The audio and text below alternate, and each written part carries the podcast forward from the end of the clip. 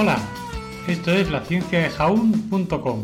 Yo soy Eneco Huarte Mendicoa y empezamos.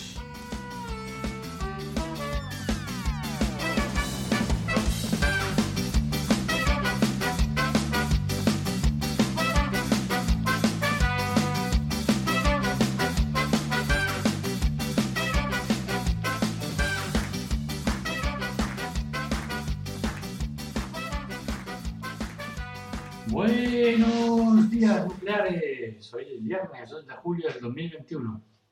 Y tal día como hoy, 2 de julio de 1906, nace en Alemania Hans Bethe, físico ganador del premio Nobel. Hans Bethe en 1928 se doctoró en Múnich y durante la mayor parte de su carrera Bethe fue profesor en la Universidad de Cornell, en Nueva York. Durante la Segunda Guerra Mundial fue jefe de división teórica en en el laboratorio secreto de los Álamos que desarrolló las primeras bombas atómicas. Allí jugó un papel clave en el cálculo de la masa crítica de las armas y en el desarrollo de la teoría detrás del método de implosión utilizado tanto en la prueba Trinity como en el arma Fatman lanzada sobre Nagasaki en agosto de 1945.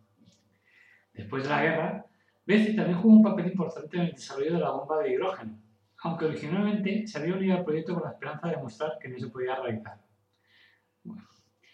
Sus contribuciones más importantes de la física fueron dos, básicamente. En, 1932 y 1947 calculó el efecto LAM combinando la teoría de la relatividad y la mecánica cuántica.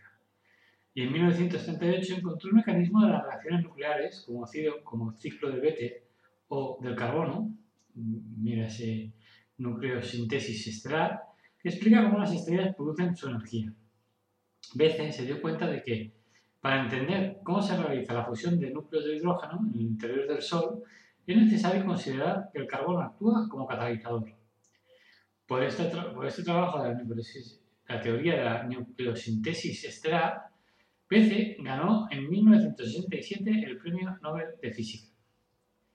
Como curiosidad, comentar que Bethe, después de haber trabajado en, las, el desarrollo de las bombas atómicas, tanto las primeras de Trinity como Feynman y después la, la bomba de hidrógeno, eh, se hizo campaña junto con Albert Einstein y el Comité de Emergencia de Científicos Atómicos contra las pruebas nucleares y la carrera de armamentos nucleares. Y más tarde también ayudó a persuadir a las administraciones de Kennedy y Nixon para que firmaran respectivamente el Tratado de Prohibición Parcial de Ensayos Nucleares en 1963 y el Tratado de Misiles Antibalísticos de 1972. Bueno,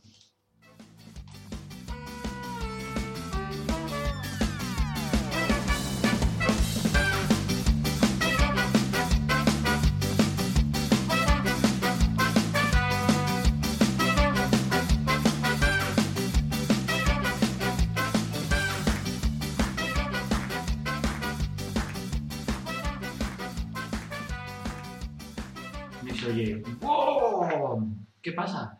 ¡Barra boom! ¿Pero qué haces?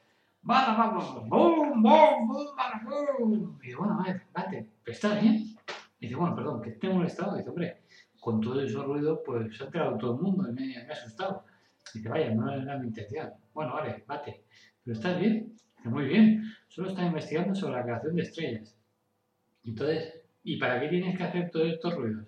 Dice, hombre, para darle un poco más de realismo al estudio, con las explosiones y demás efectos. Y dice, a ver, ¿no podías hacer las explosiones más silenciosas? Más silenciosas, ¿no? Y dice, hombre, pero es que eso no sería realista. Bueno, mira, mientras estudias y me voy a dar una vuelta. Y dice, hombre, ¿por qué? Y no, porque yo no puedo trabajar con tanto ruido y con tanta con tanto cosa. Mira, hasta luego. Y, cuando se va, se oye ¡Bum! ¡Bum! bueno, que tengáis un buen día. Un beso para todos y todas. Hasta pronto. Chao.